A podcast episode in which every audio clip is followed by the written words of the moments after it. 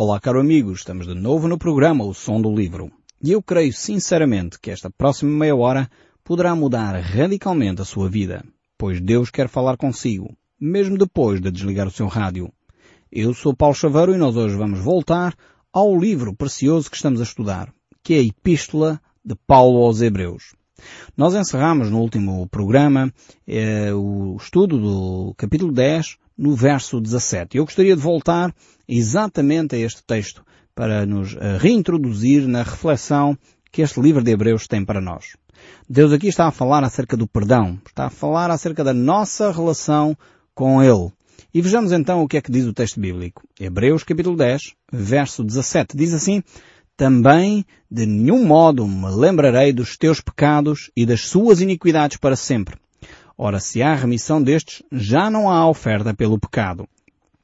O Deus Todo-Poderoso, o Deus que cuida de cada um de nós, o Deus que ama o seu povo, ele manifesta o seu amor perdoando as nossas ofensas. O cristão necessita desse perdão de Deus. Sem ele, não tem acesso a Deus. Deus nunca mais se lembra desses pecados, por isso são perdoados definitivamente.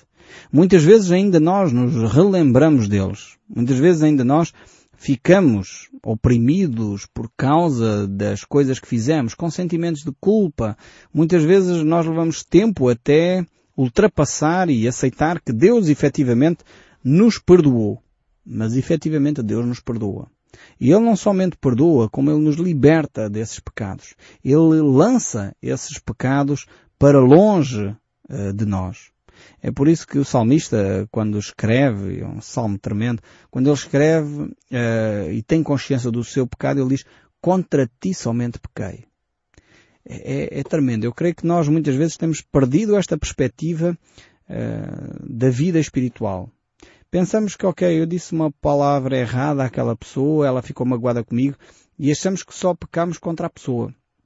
É interessante ver que o salmista de Davi, quando ele percebe o seu pecado, ele diz, contra ti somente pequei, ó Deus.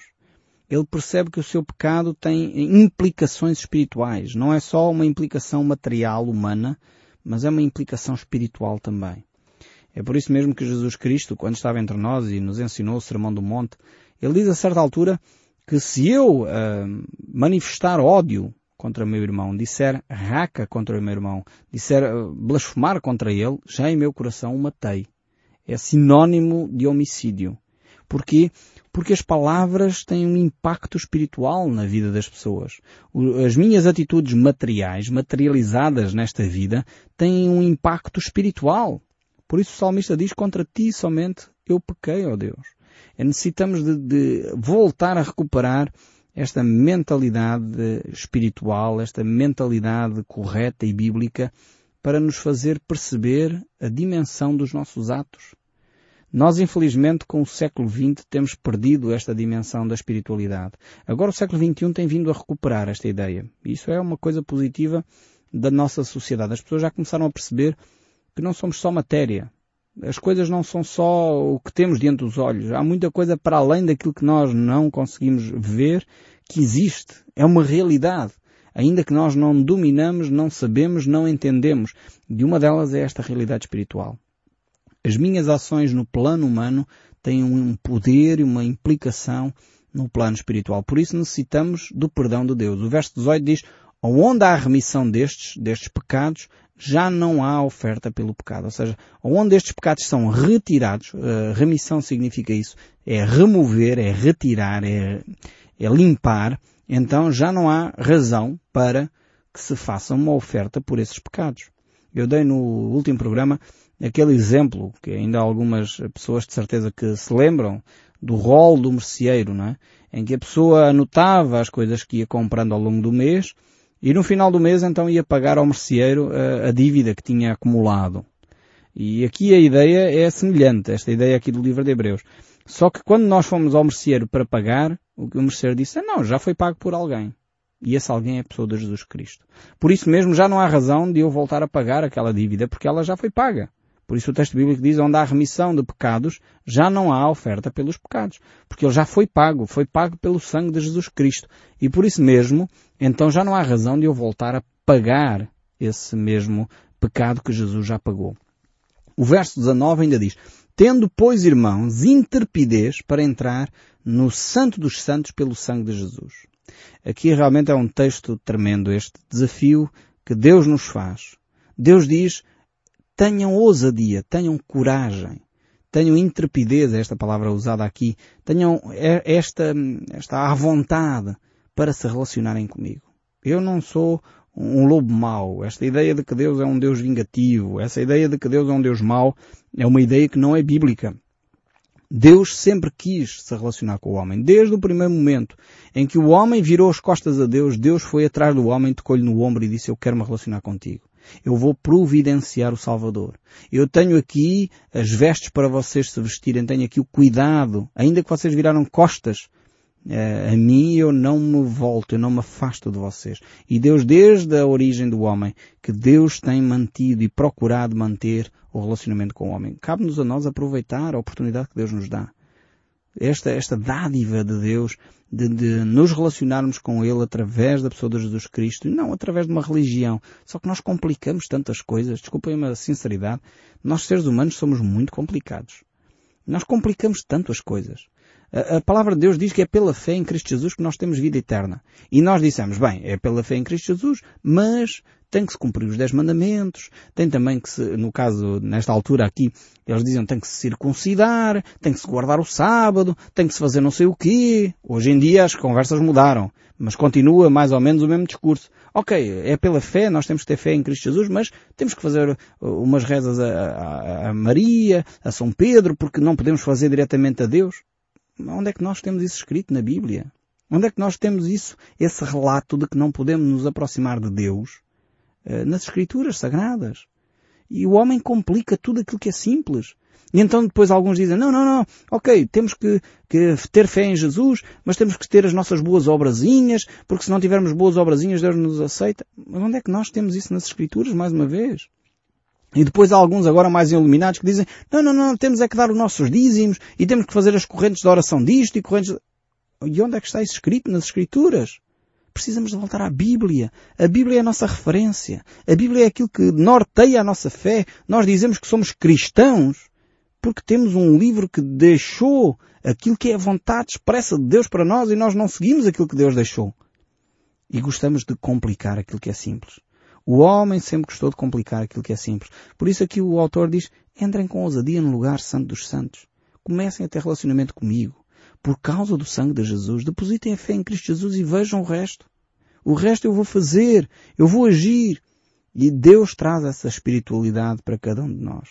É um relacionamento pessoal com Deus. E nós precisamos então de, de ter essa ousadia de entrar nesse lugar santo dos santos, por meio das nossas orações, por meio do sangue de Jesus Cristo, ter comunhão com Deus. Esta verdade bíblica tem de ser descoberta por si. Milhares de pessoas têm vivido e experimentado esta verdade. Milhares de pessoas têm tido esta comunhão com Deus, esta experiência única. Não há hipótese de ser uh, produzida por qualquer outra coisa esta comunhão com Deus, esta paz de espírito, esta serenidade que vem à nossa alma, não há fármaco nenhum que possa produzir, não há produto alcoólico nenhum que possa produzir, não há produto químico, seja uh, heroínas, drogas, nada pode produzir essa paz de Deus, porque é espiritual. Não há coisas materiais que possam substituir aquilo que só Deus pode fazer. Por isso tantos milhares de pessoas têm experimentado esta fantástica comunhão com Deus. Mas infelizmente há muita ignorância espiritual. Há muitas pessoas que não sabem que é pelo sangue de Cristo e é por isso que eu fico satisfeito da oportunidade que Deus me tem dado de partilhar convosco estas verdades bíblicas. Eu fico satisfeitíssimo pelos milhares de pessoas espalhadas pelo nosso país e no estrangeiro que nos têm ouvido, têm ficado esclarecidas por aquilo que a palavra de Deus diz. E por isso mesmo estão a entrar com ousadia em comunhão com Deus. Não estão a ir mais em, em, mecanismos de rituais e de enganos de mercenários da fé que muitas vezes tentam enganar as pessoas e criar obstáculos para que a coisa pareça difícil, quando na realidade é depositarmos a nossa fé em Cristo Jesus e termos essa comunhão com Deus. É uma coisa simples. Entremos então com intrepidez, com ousadia nesse lugar esse lugar de intimidade, esse lugar de relacionamento, esse lugar que você pode livremente chorar, rir, estar diante de Deus sem máscaras, sem hipocrisias, mas com sinceridade no coração. É um lugar santo. É um lugar fantástico para o nosso crescimento espiritual. Mas o texto bíblico não acaba por aí, ele, ele tem mais revelação para nós.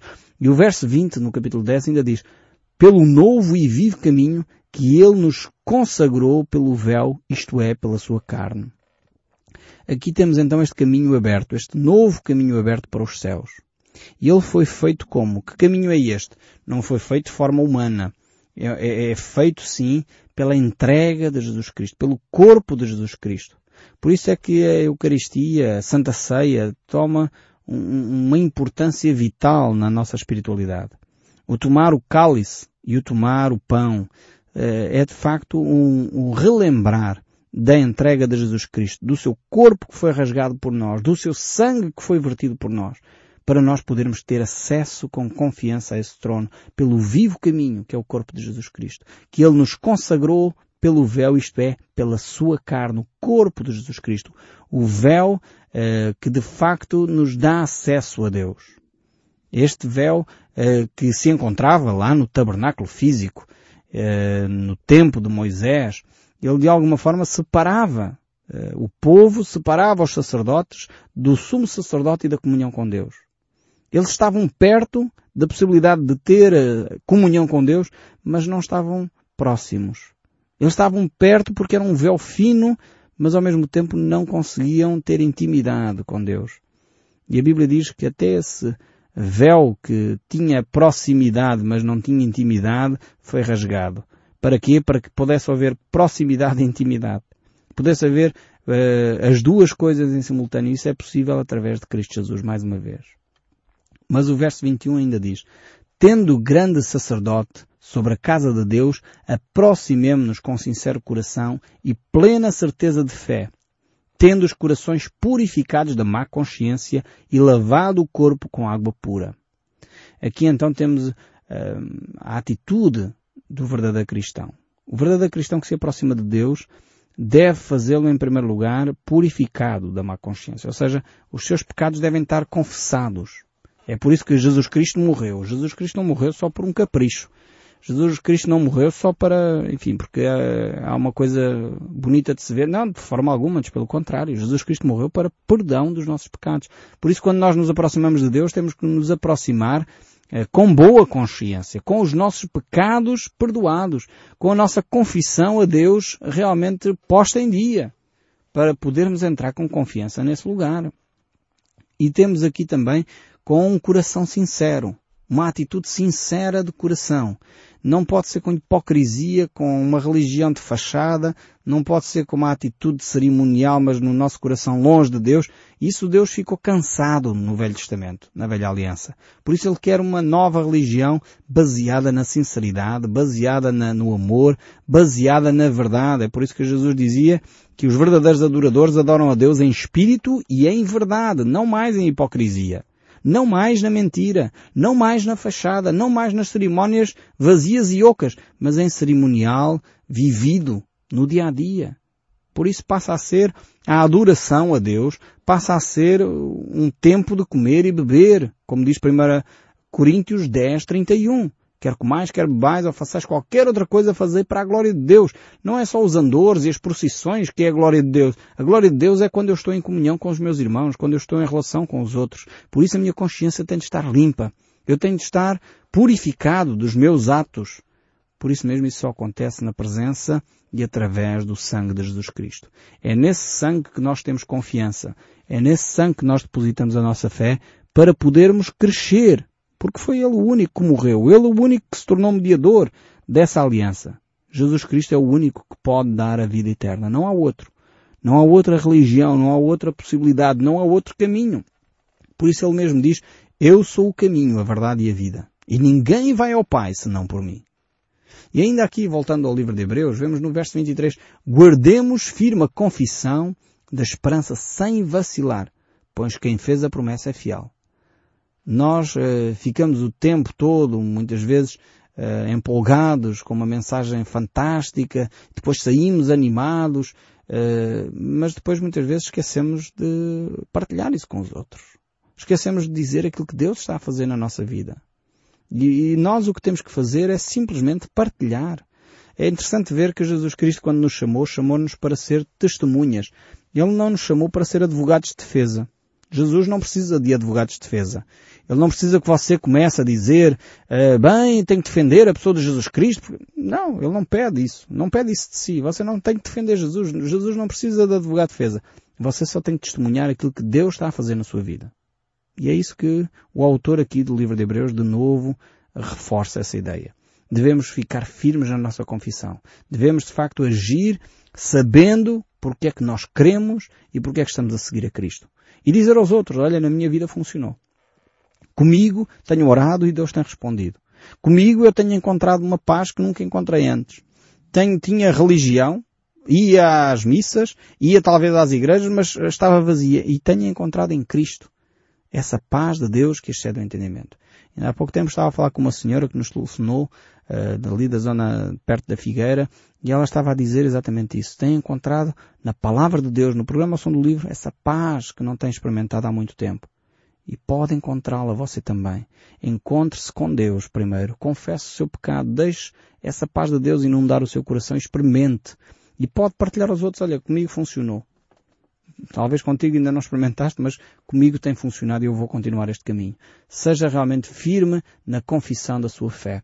E o verso 24 ainda diz, consideremos-nos também uns aos outros para nos estimularmos ao amor e às boas obras. Aqui temos a importância da fraternidade cristã, a importância de estimularmos à prática das boas obras. Não podemos pensar que cristianismo é só uma religião etérea, enfim, estamos num culto fantástico, assim quase que levitamos e de repente depois saímos e somos pessoas que não ajudam o próximo, passamos à frente das pessoas todas, na, na fila do, dos carros buzinamos para toda a gente, não temos respeito na fila do supermercado. Não pode ser. Temos que nos estimular à prática das boas obras. Uns aos outros. Desafiar o irmão a sair um pouco mais além, a visitar aquelas pessoas que estão carenciadas, a ser o primeiro a dar o passo e não esperar que sejamos nós os visitados, mas sermos nós a promover essas visitas. E o verso 25 daqui do capítulo 10 ainda nos diz, não deixemos de nos congregar como é costume de alguns, antes façamos admoestações e tanto mais quanto vedes que o dia se aproxima. Este é o dia do Senhor, o dia que se abrevia. Por isso a prática das boas obras deve ser encorajada, deve ser desenvolvida, porque realmente estamos a caminhar cada vez mais para o limite, para o fim. E podemos então desenvolver essa prática uh, estimulando-nos uns aos outros. Não podemos limitar a nossa fé apenas a ouvir o programa Som do Livro, a ouvir uns programas religiosos na televisão ou na rádio, mas temos que sair fora de casa, sair fora de portas, ir mais longe, desafiar os nossos amigos, conversar com eles, entusiasmá-los, ajudá-los, talvez fazer as compras a uma pessoa carenciada e ajudá-la, talvez pintar a casa a um amigo, ajudar nas mudanças. Enfim, há tanta coisa que nós podemos fazer para estimular-nos às boas obras e à prática do bem. O verso 26 ainda nos diz, porque se vivermos deliberadamente em pecado, depois de termos recebido o pleno conhecimento da verdade, já não resta sacrifício pelos pecados. Pelo contrário, certa expectação horrível de juízo e fogo vingador prestes a consumir os adversários. Então aqui temos uh, um texto extremamente forte, uh, e esta expressão aqui leva-nos a perceber um pouco o autor, ele está a falar para um povo que tinha consciente uh, a lei mosaica. E vamos ver um pouco mais para a frente esta mesma ideia da lei mosaica. Ela tem um ênfase muito forte sobre o pecado e sobre o sacrifício da pessoa. Por isso mesmo ela não poderia brincar com o Evangelho. O facto da fé cristã nos dar acesso com confiança a Deus não faz com que nós perdamos o respeito a Deus, percamos o temor a Deus. Não pode ser assim. Infelizmente algumas pessoas pensam que têm duas ideias erradas acerca de Deus. Uns pensam que Deus é assim um tirano, um, Deus tipo Zeus, um Deus mais parecido com a mitologia grego-romana do que com o Deus cristão. Então é um Deus que acorda mal disposto, fulmina os humanos cá embaixo, manda uns raios do céu, está sempre à procura de fazer maldades aos humanos. Deus não é assim. O Deus da Bíblia é um Deus de amor. Outros depois têm a ideia exagerada do outro lado. Deus é assim tipo Pai Natal, que, que nunca vai condenar ninguém, que nunca vai julgar ninguém e no final vai dar presentes a, a toda a gente. Também não é esta a ideia da Bíblia acerca de Deus. Deus é, um, é sério, mas Deus é amor. Deus é um Deus divertido, é um Deus criativo, é um Deus que gosta da cor, da diversidade, mas é um Deus sério, é um Deus que leva as coisas realmente que quando Ele diz, Ele cumpre. E nós não podemos andar a brincar com Deus, não podemos dizer que somos cristãos e fazemos aquilo que nos dá na real gana, como costuma dizer, desculpem uma expressão. Nós temos que viver dentro dos padrões de Deus. Eu não posso dizer que sou cristão e passo a vida a roubar e a enganar, e a passar faturas falsas, e, e a fazer mentira e mentir à minha esposa e mentir ao meu marido. Não posso fazer isso. Nós como cristãos temos que viver dentro dos padrões de Deus. E isso é sinal também de vida cristã. E aqui o autor está-se a referir exatamente a esse tipo de cristão, ou pseudo-cristão, que diz, no fundo, acreditar em Deus, mas depois a sua vida é completamente contrária aos padrões e aos ensinos de Deus. Talvez o mais eh, típico deste tipo de fenómenos é aqueles filmes eh, dos mafiosos americanos que vão à igreja, mas depois a sua vida é só matar, roubar, prostituição, tráfico de drogas. Quer dizer, isto não tem nada a ver com cristianismo. A pessoa não pode ir à missa simplesmente para, enfim, descargo de consciência. Isso não resolve nada. A pessoa tem que abandonar o pecado efetivamente. E é isso exatamente que o autor de Hebreus nos está a dizer. No verso 28 diz, sem misericórdia morre pelo depoimento de duas ou três testemunhas quem tiver rejeitado a lei de Moisés. Ele está a relembrar, porque está a falar com os hebreus, que na lei de Moisés era assim. E depois diz, de quanto mais severo castigo julgais vós ser considerado digno aquele que calcou aos pés o Filho de Deus e profanou o sangue da aliança com o qual foi santificado e ultrajou o Espírito da graça. Ou seja, ele está dizendo não podemos brincar com as coisas de Deus. Ora, nós conhecemos aquele que diz, a mim pertence a vingança, eu retribuirei, e outra vez, o Senhor julgará o seu povo. Horrível coisa é cair nas mãos do Deus vivo. E realmente quando nós desrespeitamos a Deus, Deus far-se-á respeitar. É horrível coisa cair nas mãos do Deus vivo. Para um filho de Deus que vive nos seus caminhos, é fantástico ir para as mãos de Deus, é ficar aconchegado no colo do Senhor. Mas para aqueles que estão longe dos caminhos de Deus, será certamente algo tremendo, algo horrível, porque desprezaram a dádiva de amor que Deus tinha para conosco. Por isso, não abandoneis, portanto, a vossa confiança, diz o verso 35, ela tem grande galardão. Com efeito, tendes necessidade de perseverar para que, havendo feito a vontade de Deus, alcanceis a promessa. Tremendo este texto e nós certamente vamos continuar a ouvir o som deste livro, porque Deus quer falar consigo, mesmo depois de desligar o seu rádio. Que Deus o abençoe ricamente e até ao próximo programa.